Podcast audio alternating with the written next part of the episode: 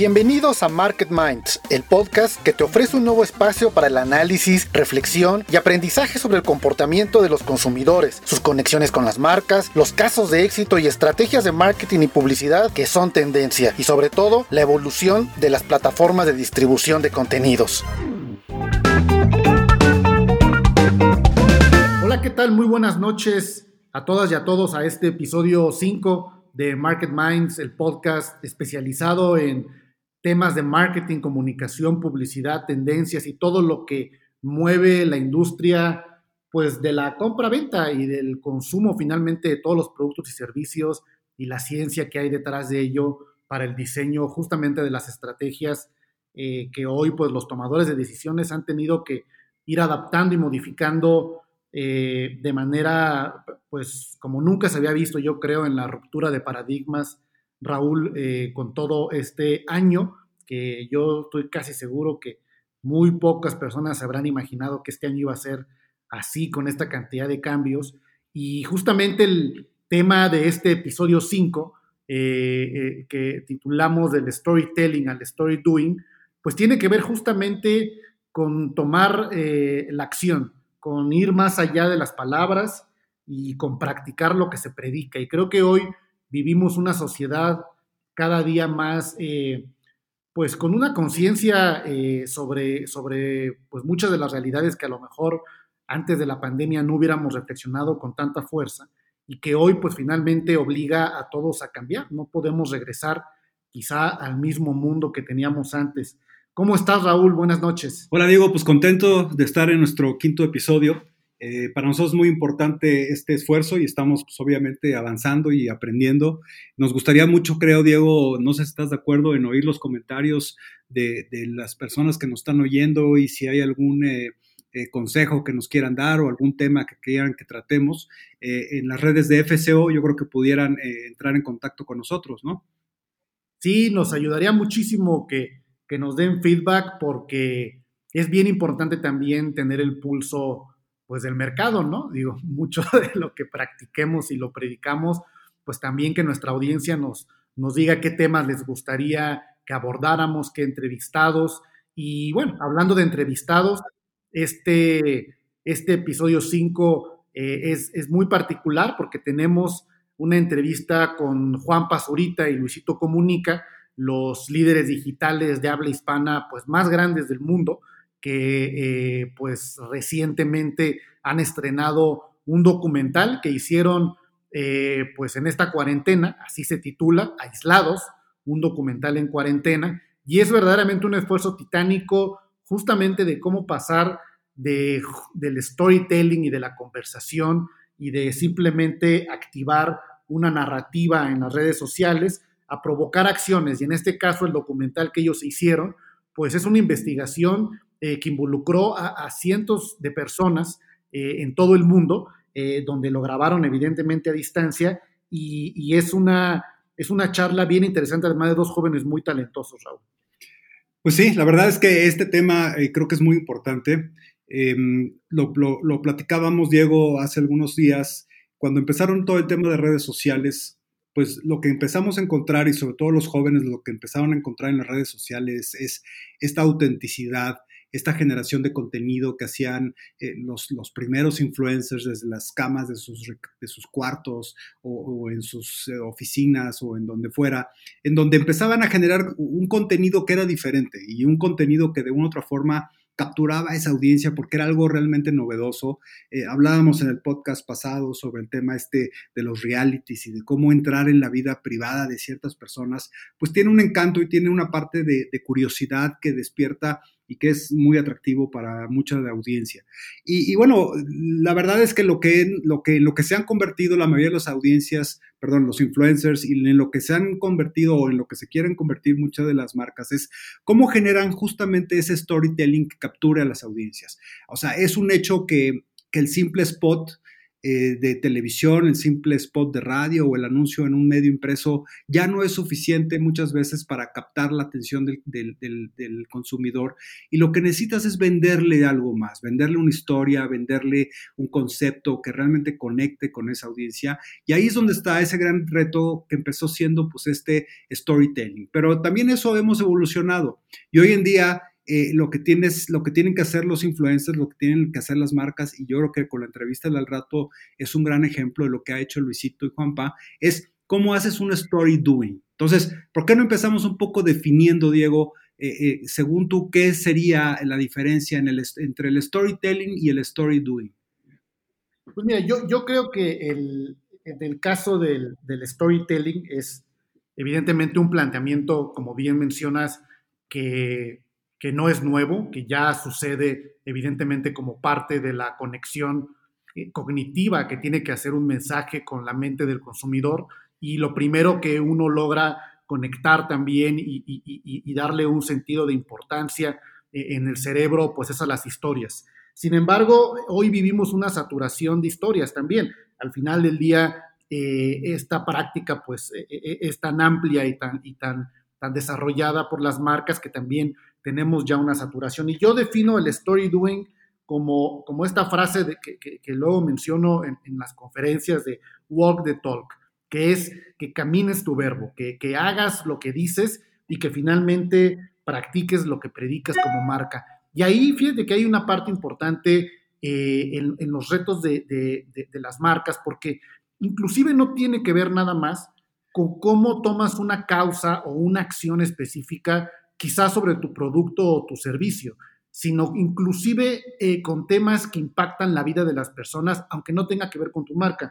Hay un, hay un caso que, menciona Sebastián en su, en su colaboración del día de hoy que me llamó mucho la atención, de una campaña de Domino's Pizza donde eh, eh, en ciertos países en desarrollo brandearon unos camiones con asfalto, con grava, y salieron a ayudar a la comunidad a pavimentar eh, pues los baches y algunos espacios que sí impactaría de manera directa en la vida de las personas. Ahí pues el debate eh, probablemente pudiera ser que te estás metiendo quizá en acciones que a lo mejor le deberían de implicar más a los gobiernos, pero creo que inclusive ese terreno de cómo las marcas pueden tener una congruencia entre su mensaje y las acciones que impactan en la vida de las personas, es un story doing eh, eh, que, va mucho más allá y que va, más lejos. Hay un concepto que, que también hemos definido en varios espacios, Raúl, que llamamos la burbuja del propósito. Y justamente ahora que estamos en el mes de junio y estamos eh, viendo, y quizá a lo mejor no, no lo vamos a poder percibir con tanta fuerza porque no estamos tanto tiempo en las calles, pero el tema del mes Pride, del orgullo a la comunidad LGBT, y cómo cada día, eh, pues, la conversación que tienen las marcas sobre este tema de igualdad y de inclusión es mayor. Sin embargo, también es riesgoso y aquí hay que diferenciar entre el activismo de marca y el marketing de propósito, justo en la transición del storytelling al story doing, porque una cosa es eh, simplemente subirte en la conversación eh, como marca para, para manifestar un apoyo a una iniciativa o a una ideología, pero si realmente no estás haciendo acciones y estás realmente invirtiendo recursos, tiempo, y eso el consumidor lo sabe y lo puede comprobar a partir de los hechos, puede ser totalmente contraproducente. Y ahí es donde entra el marketing de propósito, que es verdaderamente una línea de acciones y de trabajo enfocadas a hechos concretos. A mí me parece que esa es la tesis más importante del storytelling and story doing y que tiene que ver justamente de, en, cómo finalmente la gente quiere vivir el contenido y quiere ser parte de esas historias. Algo que me, gustó mucho que menciona Claudio en su colaboración es cómo estamos pasando del marketing. Antes decíamos business to business o business to consumer y ahora es human to human. Y este concepto de human to human tiene que ver pues justamente con cómo la marca es parte ya no solo de la conversación, sino de las acciones de la vida diaria de la audiencia, Raúl. Es como, por ejemplo, eh, eh, cuando, cuando empezó todo este tema de las redes sociales y, y, bueno, les pasa todavía a muchas empresas. O sea, yo he oído eh, comentarios de expertos en los temas de, marketing, en el tema pues de las redes, de cómo manejar las empresas, las redes sociales, que, que lo más importante para una empresa y el uso de sus redes sociales no es tanto qué dices tú como empresa, sino lo que te dicen tus, tus usuarios, ¿no? O sea, eh, eh, las redes sociales en realidad deberían de ser más para escuchar que para que para lanzar mensajes que a ti te interesan, porque si no, entonces, pues estás usando la misma fórmula que usaría un medio de comunicación tradicional, ¿no? En donde solo lanzas un mensaje y no escuchas lo que la audiencia te quiere decir. Entonces, es, ese es un principio, creo que, no estás de acuerdo, que es importante. El, segundo principio que creo que también es muy importante es, eh, a, la hora de hacer eh, justamente ese, ese, ese storytelling, ese, ese digamos, esa narración de tu mensaje hacia la audiencia, tienes que involucrarte de forma, ¿qué dirías, Diego? Auténtica, o sea, realmente creer lo que estás diciendo, realmente eh, hacer lo que estás diciendo para que conectes de verdad con tu audiencia y, vean que lo que estás diciendo es auténtico 100%? Sí, yo creo que es, esa autenticidad y, justo eh, eh, rescatando este, este concepto que te mencionaba, de Human to Human que Claudio hace en su colaboración, me parece que es justo eso, es como las marcas se, refieren en, el discurso y en las acciones como una persona más. Creo que esa parte de la autenticidad en el mensaje es clave. Y ahorita que mencionabas el, fundamento de, de, escuchar a las audiencias y a los consumidores, creo que todavía podríamos ir un poco más allá, en donde no solamente no puede ser unidireccional, ¿no? que la marca le habla a la audiencia, sino también escucharlos. Y yo creo que ahora la audiencia exige que sus opiniones sean tomadas en cuenta. Están dispuestos también a exigir esa parte. Es como, un, es como un modelo muy bidireccional, ¿no? En donde lo que tú esperas es que la comunicación que estás generando eh, realmente haga que las personas se activen. Obviamente quieres que se activen en comprar tu producto, tu marca, tu servicio, y eso es creo que algo fundamental que no debes de perder de vista nunca como, como experto en marketing. Pero también quieres activar otro tipo de cosas en esa, en esa audiencia que van más allá de tu producto, ¿no? Y, en la medida en que la gente se active para lograr eh, ciertos objetivos, en esa medida pues generas una, una interrelación y un engagement que, realmente se vuelve sólido y no solamente un tema eh, de promoción circunstancial. Y yo creo que el, tema del story doing, Raúl, también, y, bueno, es quizá muy coyuntural el hecho de que lo mencionemos eh, eh, como parte de lo que estamos viviendo, obviamente, pero fíjate que me llegaba un, correo electrónico, un boletín de, de, la directora ejecutiva de Air France a nivel global, y me llamaba la atención cómo las marcas van a tener, las empresas, que hacer también cambios eh, en función de, de cómo se vuelven más conscientes frente al entorno y el nuevo mundo al cual nos vamos a enfrentar. Y quizás sean cambios o acciones que a lo mejor no hubieran hecho con tanta celeridad si no estuviéramos viviendo esta crisis y, lo que más complejo se va a volver en una crisis económica. Por ejemplo, algo que yo veía en este cambio de modelo de negocio prácticamente es, por ejemplo, en, eh, para su red de mercado doméstico, eh, van a eliminar los vuelos eh, de, menos de dos horas y media. Es una red doméstica que, por ejemplo, aquí en México, pues es, es muy grande eh, y en Europa también. Y al final dicen, démosle espacio a la red ferroviaria, la red de ferrocarriles. Porque al final del día dices, no es necesario quizá tener tanto consumo y tanta infraestructura tan costosa si hay otros modelos de movilidad.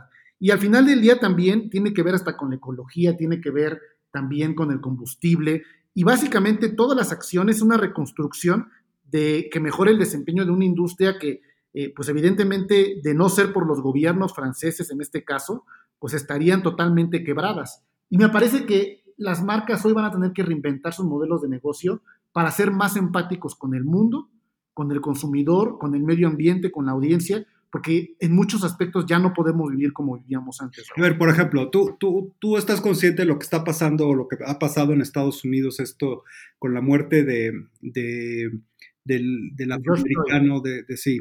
Eh, yo he visto a muchas marcas salir con el mensaje, eh, en pro de, la igualdad, ¿no? Del no racismo, de eh, Black Lives Matter, ¿no? Temas como eso.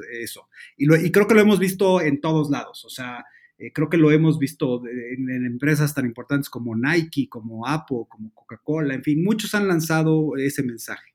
¿Tú dirías, Diego, que eso es un story doing? Porque no, no es un poco también nada más subirse a una conversación, sí con un statement importante de, de no, no al racismo, pero, ¿qué tendría que hacer? A ver, ¿cómo te imaginarías, por ejemplo, si tú fueras Nike o Apple, además de en tu website poner eh, un tema de no al racismo, ¿qué otra cosa tendrías que hacer para hacer realmente un story doing en, esta conversación y no solo subirte una tendencia con un mensaje tipo lo que el ejemplo que ponías del Pride?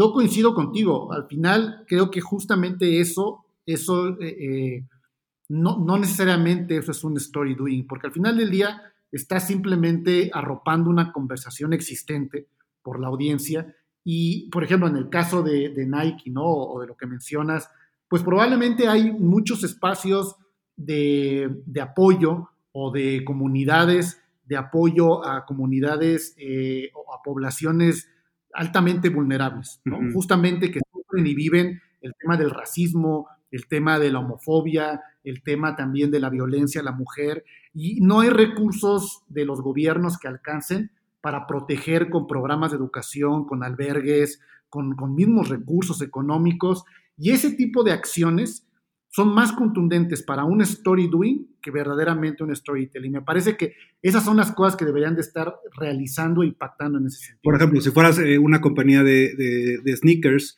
eh, no solo podrías sacar un eh, anuncio, obviamente generando un statement de rechazo hacia esa actitud, sino a lo mejor sacar una edición especial de tenis que hagas que los usuarios o los consumidores que se lo pongan eh, están contigo en el tema de no al racismo, ¿no? Entonces ya estás obligando o estás, digamos, incitando a una audiencia a tomar una acción eh, que se va a notar y que va a ser un statement personal de cada una de esas personas que compre esos tenis y diga, yo estoy en contra del racismo, ¿no? Eso, eso es un poco a lo que nos referimos, ¿no? Así es, justamente a tomar acción, a practicar lo que se predica y si estás de acuerdo, Raúl, eh, justamente vamos a escuchar la colaboración de Sebastián eh, Patrón, que como sabes, como sabe nuestra audiencia, es el director ejecutivo de Adweek para Latinoamérica. Y justamente él menciona eh, algunos casos eh, muy interesantes de este story doing, mencionaba ya el de Domino's Pizza. Y después de la entrevista y de la colaboración con Sebastián, pues vamos a nuestra entrevista del día de hoy. Como ya mencionábamos, está Luisito Comunica y Juan Pazurita que nos presentan de manera pues muy notable, muy loable también este trabajo de acción que es Aislados, un documental en cuarentena y siempre es un agasajo escuchar a estos chicos tan talentosos, Raúl. Sale, pues vamos a verlos. Creo que hoy en día en el contexto social en el que vivimos, en donde las audiencias jóvenes y las audiencias en general cada vez más están involucradas o están eh, mucho más responsivas que antes ante lo que pasa en la sociedad, es un imperante para las marcas no solamente entrar en la conversación, como ya se ha venido haciendo, evidentemente en algunos países más que en otros, pero ya también adentrarse en el, en el hacer algo, ¿no? Vemos desde hace, desde hace ya algunos años algunas campañas de, por ejemplo, Burger King, en donde sacaban esta, esta Whopper forrada con el arco iris, en, el, en cuanto al, al orgullo gay. Eh, vemos, vemos la campaña de Like a Girl, de, de si no mal recuerdo, Saba, creo, estas toallas femeninas en, en, los Estados Unidos, donde con mucho éxito entraban a la conversación de, de, la, de la, equidad de la mujer. Eh, eh, creo que eso se viene teniendo desde hace ya un, buen tiempo. Ahora, el paso, como, como lo es cómo estas marcas brincan de esa conversación al, al, hacer, ¿no? al, story doing. Eh, vemos algunos ejemplos de eso ya, con mucho éxito también. Observábamos hace algún par de años también la campaña que, que Domino's en Estados Unidos empezó a realizar en la que salían con unos camiones de grava a las calles de las ciudades eh, brandeados con, el logo de, Domino's y empezaban a, cubrir baches, a cubrir baches, a rellenarlos, eh, a falta de, un, de un proceso efectivo de los gobiernos locales para hacerlo y tuvo un gran, gran éxito esa campaña, ¿no?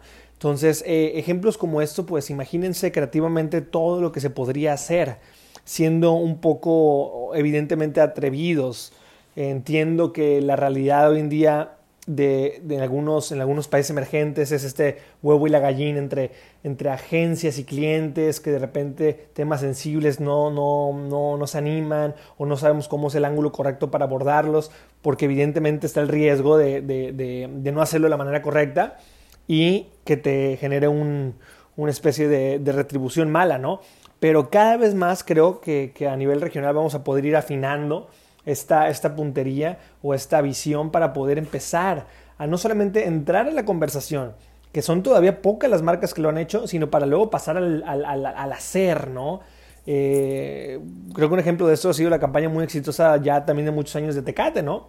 Cómo, cómo pasa de, del, de la publicidad enfocada en la, cerveza del hombre a todo este mensaje hacia, hacia, hacia la mujer, ¿no? Hacia, eh, la no violencia. Ahora, ¿cómo se va a traducir eso ahora en el doing, no?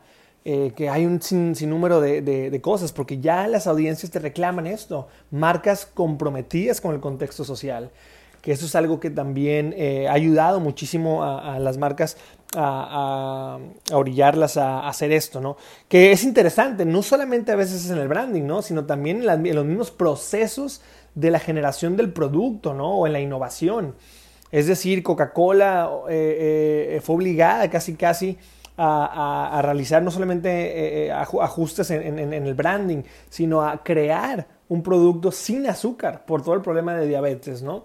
Ese tipo de cosas. en Estados Unidos vimos también algunos ejemplos de cómo, creo que era la cerveza Bud Light, y, fue también algunos, alguna información falsa salió de alguno de los ingredientes que, incluía la cerveza y el mismo mercado fue a exigirle, eh, a señalarle que eso estaba mal hecho, ¿no? Y, entonces obliga a, la, a, la, a veces a las empresas no solamente a la comunicación, sino también a, cambiar los mismos procesos, ¿no? Y ejemplos como esos hay miles, miles, miles. Eh, lo vemos ahora con, con desde Sara sacando chamarras con, con materiales reciclados. Eh, eh, vemos también, este, pues digo, también la, misma Sara con, con, tratar de ajustar procesos para no dañar con pintura textil el medio ambiente. Entonces creo que el doing no solamente es en, en, en, una calidad del mensaje allá afuera de branding, ¿no? también en, el, en la misma creación del producto. Que, que desde mi punto de vista ahora el marketing, el marketing está cada vez más asociado al producto, con con eh, audiencias o con consumidores tan informados, creo que van, van muy de la mano, tanto producto como comunicación. Entonces creo que se viene una época muy interesante de, sobre todo en la región, de cómo exploramos estos, estos, estos conceptos y cómo las marcas se adhieren a ellos y mejor aún, cómo asocian a esos consumidores para, para el doing, ¿no? para sentarse a realmente realizar cambios. Eh, creo que es un terreno muy fértil y hay muchos problemas en la región, como, como platicábamos, como para poder eh, eh, explorar un sinnúmero de variantes o ángulos para, para hacer esto. Y sin duda creo que ya la audiencia mexicana, o si no cada vez más, es mucho más receptiva de esto. A veces hasta está dispuesta, creo, creo ya, a, pagar un extra con tal de que sean marcas que se asocien a sus valores. Eh, entonces creo que, creo que eso pues cada vez más afortunadamente para, para, en este caso, la humanidad, vamos hacia ello, ¿no? Hacia, consumidores responsables o que valoran eh, ese tipo de, de, ángulos o ese tipo de prácticas. Y eso, sin duda, al final creo que va a ser eh, lo que haga la gran diferencia en, en, en, cuanto a, en cuanto a las economías y en cuanto a lo que vamos a estar consumiendo en los próximos años. Importantísimo para el futuro de todos nosotros. Bueno, pues estamos de regreso en este episodio 5 de Market Minds, el podcast, este espacio que pues ya vamos a cumplir un mes, Raúl, eh, generando cada semana una conversación eh, pues la verdad, bien interesante con protagonistas de los medios de comunicación, de las empresas, de las industrias del marketing y la publicidad. Y el episodio, como ya habíamos mencionado, eh, el día de hoy, pues está dedicado a un tema que me parece fundamental en el crossover, no solamente de las marcas y de las empresas, sino también de quienes tienen una opinión y una voz ante una audiencia muy grande. Y el tema es cómo pasamos del storytelling al story doing. Y la verdad es que hoy tenemos invitados de lujo, porque además creo que han hecho una demostración fundamental de este transitar justamente entre un discurso y una acción. Y pues como habíamos mencionado, tenemos aquí a Juan Pazurita y Luisito Comunica. Eh, yo estoy seguro, pues los dos creadores de contenido de habla hispana, pues más importantes a nivel mundial.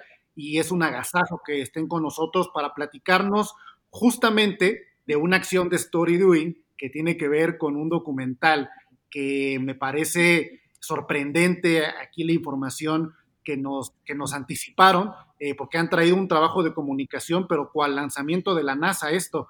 Y la verdad es que eh, se ve que es, es, algo que muy interesante que nos van a platicar. Raúl, eh, ¿qué opinas?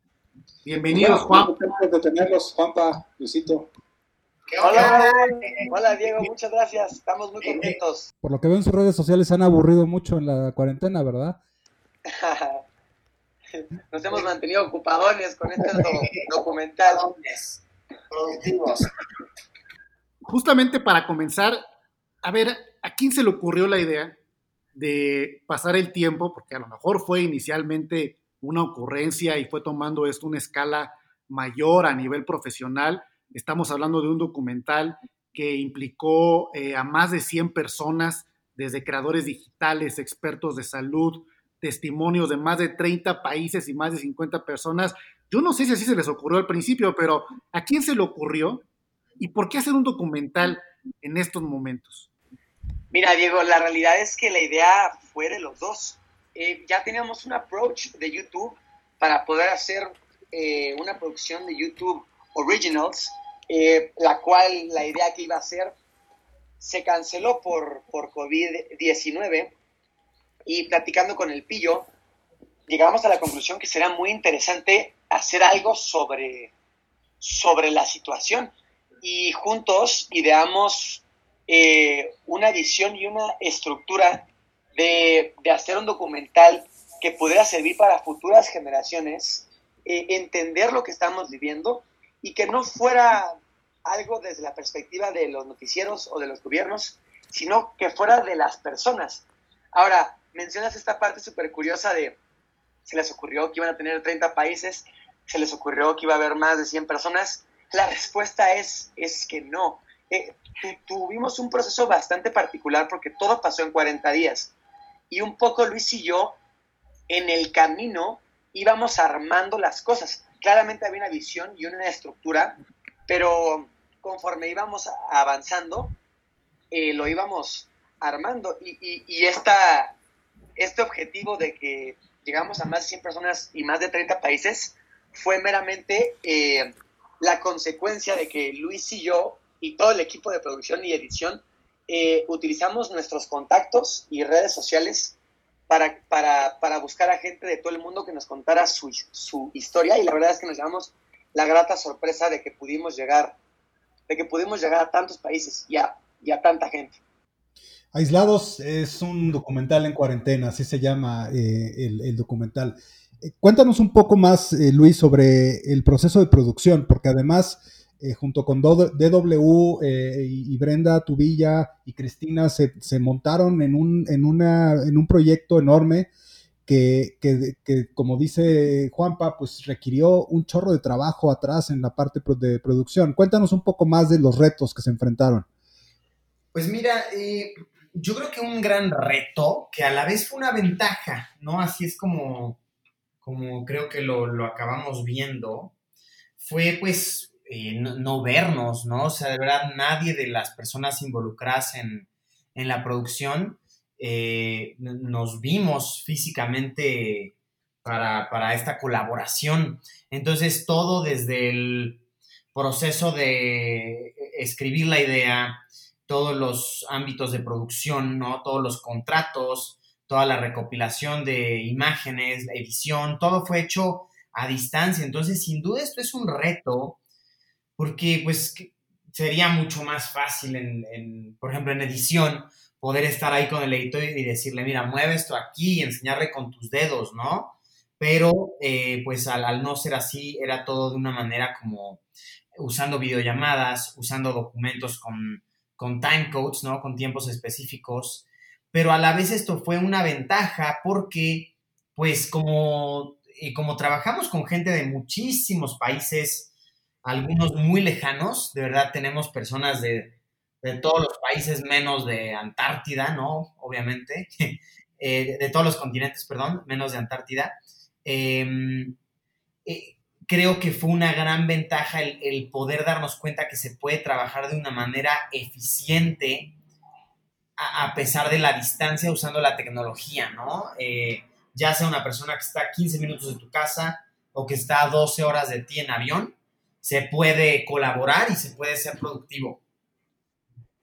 Ustedes son, pues, obviamente dos líderes digitales que viajan mucho, que inclusive de la esencia, en gran medida de sus contenidos, tiene que ver con vivir experiencias a lo largo del mundo. Y a mí me queda claro que evidentemente no, no puede haber una sola visión del mundo, es una visión pues muy mixta, e, el mundo evidentemente es un crisol de muchas realidades, pero con este documental, eh, pues ustedes tuvieron la oportunidad de ver un mundo quizá eh, más distinto del que ya lo vemos todos nosotros, porque eh, el mundo está cambiando, el mundo ha cambiado, pero ustedes tuvieron la oportunidad al producir este documental de tener quizá una apreciación justamente de estos cambios tan acelerados que está teniendo el mundo. y no solamente el tema digital, sino también en el tema de la sensibilidad, quizá de lo importante, de lo más humano, ¿Cómo les cambió la percepción del mundo eh, que tienen ustedes antes y después del COVID? Y bueno, no después porque esto no ha terminado, pero evidentemente esta experiencia los tuvo que haber marcado a los dos. Mira, Diego, definitivamente en el proceso de estar eh, revisando todos los testimonios para ver la manera en que los integrábamos en el documental, fue un golpe de realidad el entender eh, que de verdad todos estábamos en el mismo problema, pero cada país lo estaba lidiando de una manera diferente. Y era muy interesante ver cómo ese, ese contraste era tan grande, ¿no?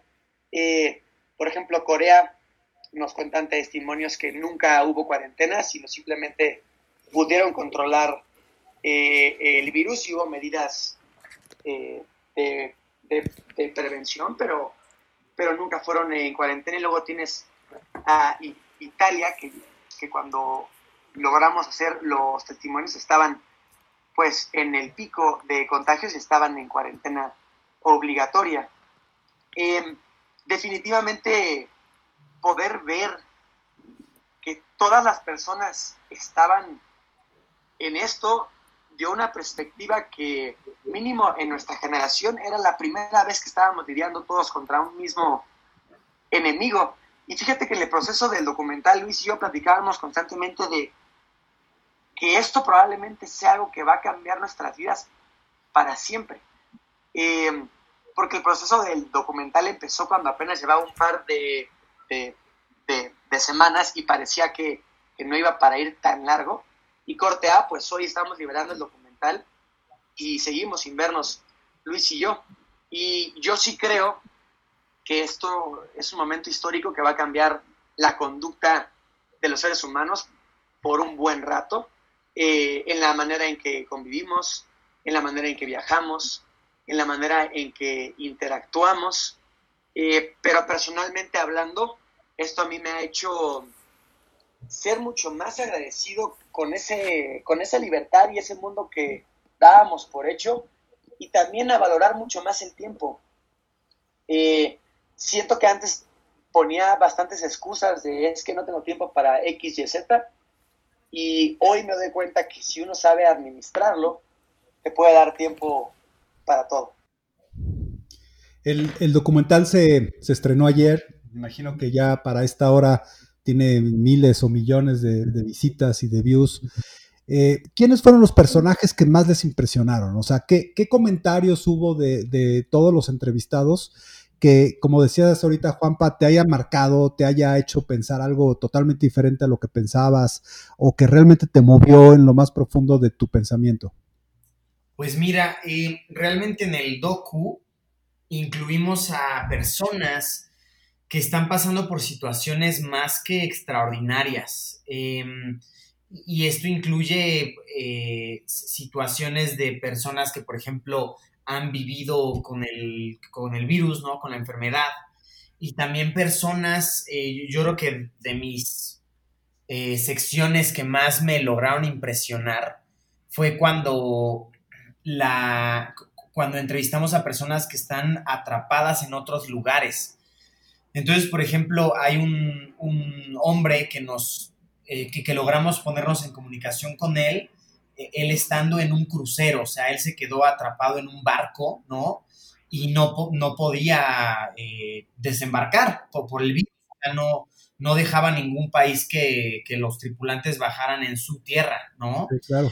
Entonces, poder hablar, por ejemplo, con él fue algo muy impresionante.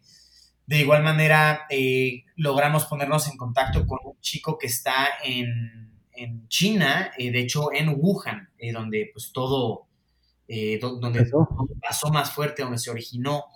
Entonces, platicar con él, que, es, que, que, está ahí, ¿no? Y que nos cuenta cómo se vive desde su perspectiva y las cosas que, él ha tenido que, ver. De hecho, también él nos comparte algunas imágenes que, él ha grabado porque para salir a conseguir comida y bebida de repente él tenía que pues salir a la calle, ¿no? Entonces nos pasó imágenes que él recopiló estando afuera, las cuales incorporamos nosotros en el documental. Y wow, la verdad es que muy impresionante eh, escuchar su punto de vista, ver cómo las personas están ahí y ver las calles eh, así, ¿no? Con, el contenido que él mismo grabó, que él, que él nos compartió. La verdad es que fue algo que a mí me impresionó muchísimo, yo creo que a todos. Y, sin duda suma muchísimo todo, todo este tipo de historias, no nada más estas, sino todo este tipo de historias que logramos recopilar, pues sí que suman muchísimo y hacen de este un, un producto que creo y creemos que refleja muy bien en muchos ámbitos la situación que se ha estado viviendo. A ti, Juanpa, ¿quién te impresionó más de los que entrevistaste? Es, un muchacho que, que, estaba subiendo contenido de Wuhan y, se convirtió un poco en una voz de transparencia de, la situación que estaba pasando ahí. Tuvimos la, la suerte de que Luis lo pudo contactar para contarnos de verdad eh, desde su experiencia, qué es lo que ha vivido. Eh, y el hecho de que él tuviera tanta precaución de comunicar lo que estaba pasando en Wuhan hizo darme cuenta lo delicado que estaba la cosa. Eh, nos contó de lo habían multado por estar publicando cosas en redes sociales. nos contó que lo habían expulsado de la universidad y se metió en problemas más grandes legales con el gobierno, eh, que nos cuenta en el documental, que son historias que nunca te imaginas que son reales hasta que alguien de verdad te lo cuenta personalmente.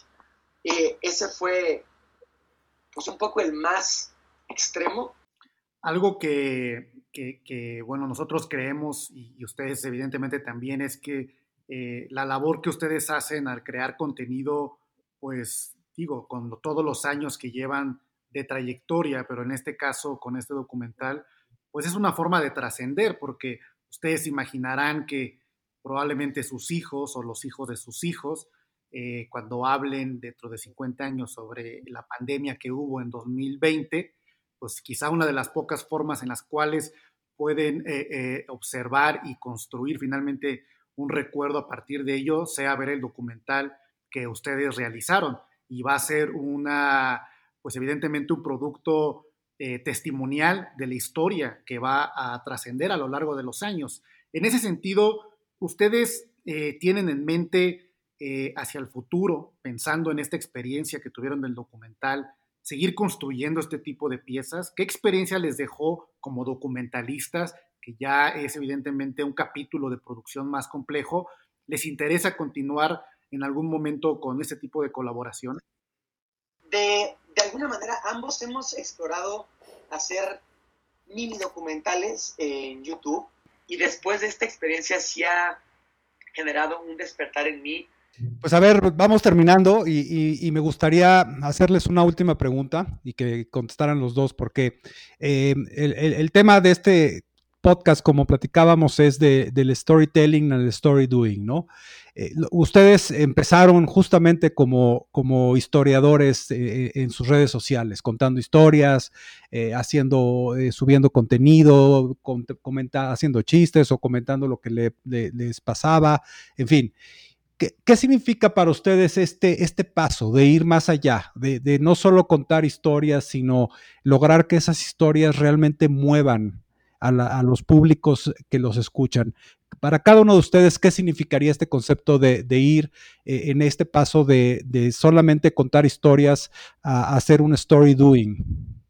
Mira, la verdad, eh, creo que eh, es, es un interesante pensamiento porque realmente tanto Juanpa como yo, pues nos hemos construido una audiencia de, un tamaño grande, ¿no? Eh, tenemos bastante audiencia, pero creo que lo que a mí en lo personal me emociona mucho de, del impacto que, puede tener un contenido como el que logramos en, Aislados, en este documental, es que es realmente eh, algo que podría estar llegando a audiencias futuras, ¿no? O sea, es, es dejar de cierta manera una evidencia de lo que se vivió durante este año desde el punto de vista de la gente que lo está viviendo. O sea, no, no te lo están contando los medios, no te lo están contando los libros de historia, te lo están contando las mismas personas. Claro.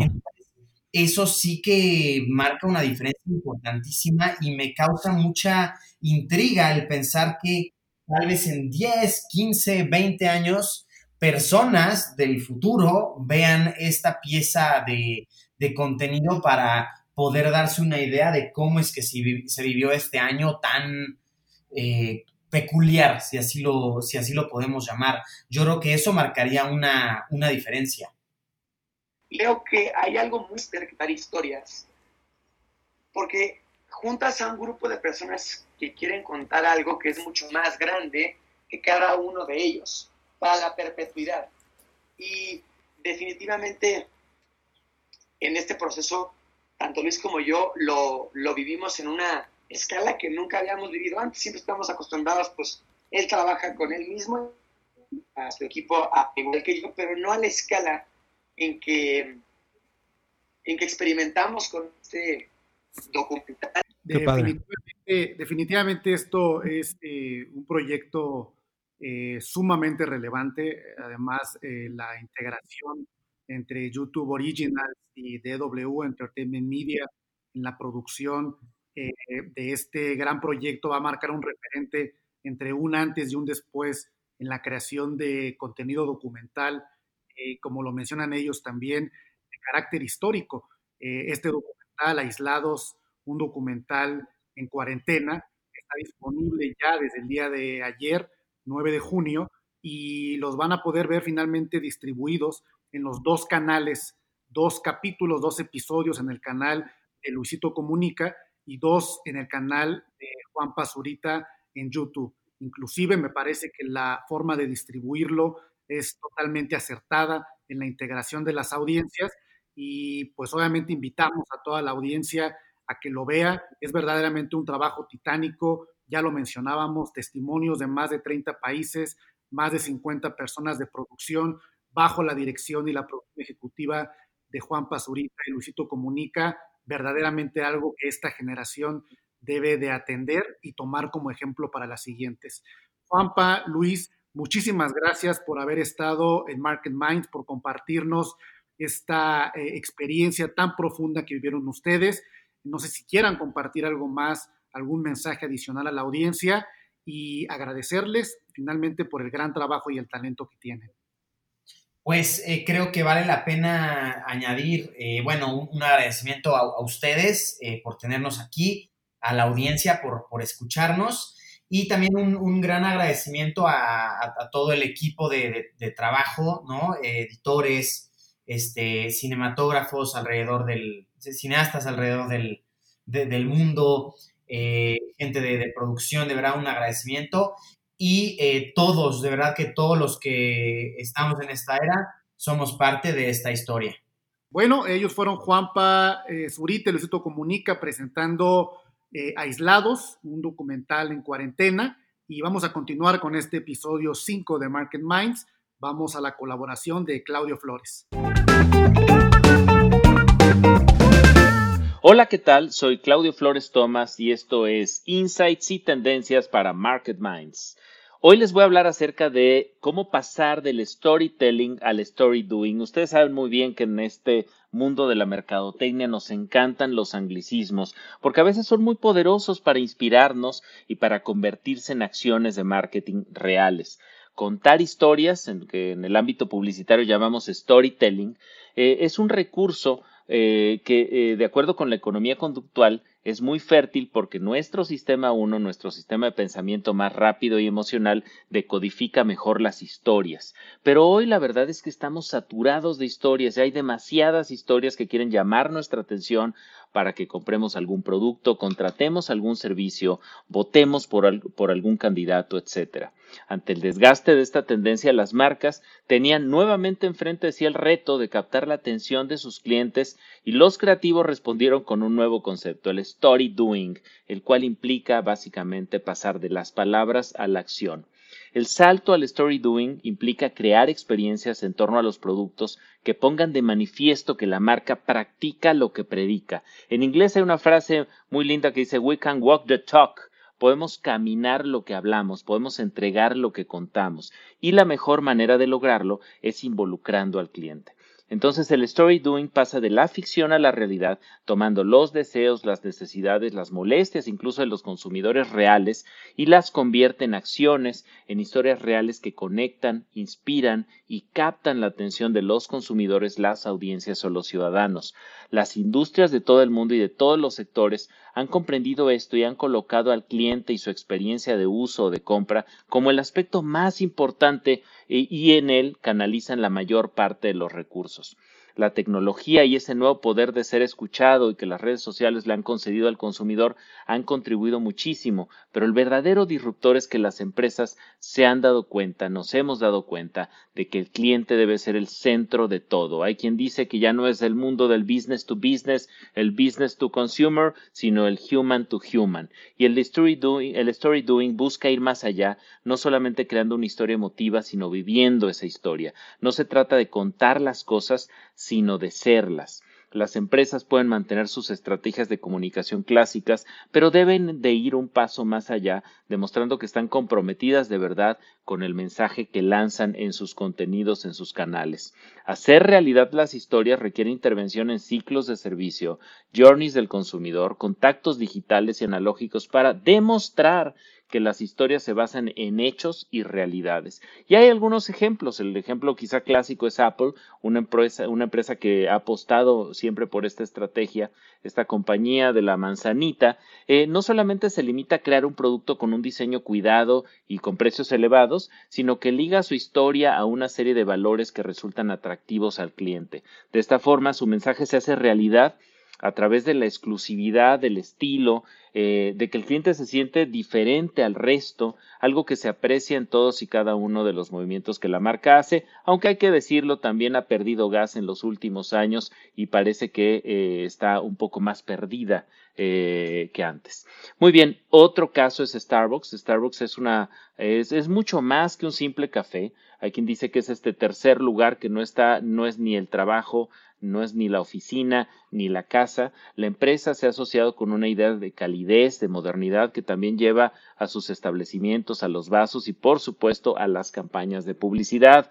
Recordemos que el vaso de Starbucks es ya un icono en las redes sociales y siempre eh, se busca tener la imagen de esta sirena en las selfies de muchos eh, y de muchas consumidoras. Entrar en uno de los establecimientos de la cadena significa más que tomar un café, es un remanso de paz con estilo donde también es posible trabajar de forma relajada.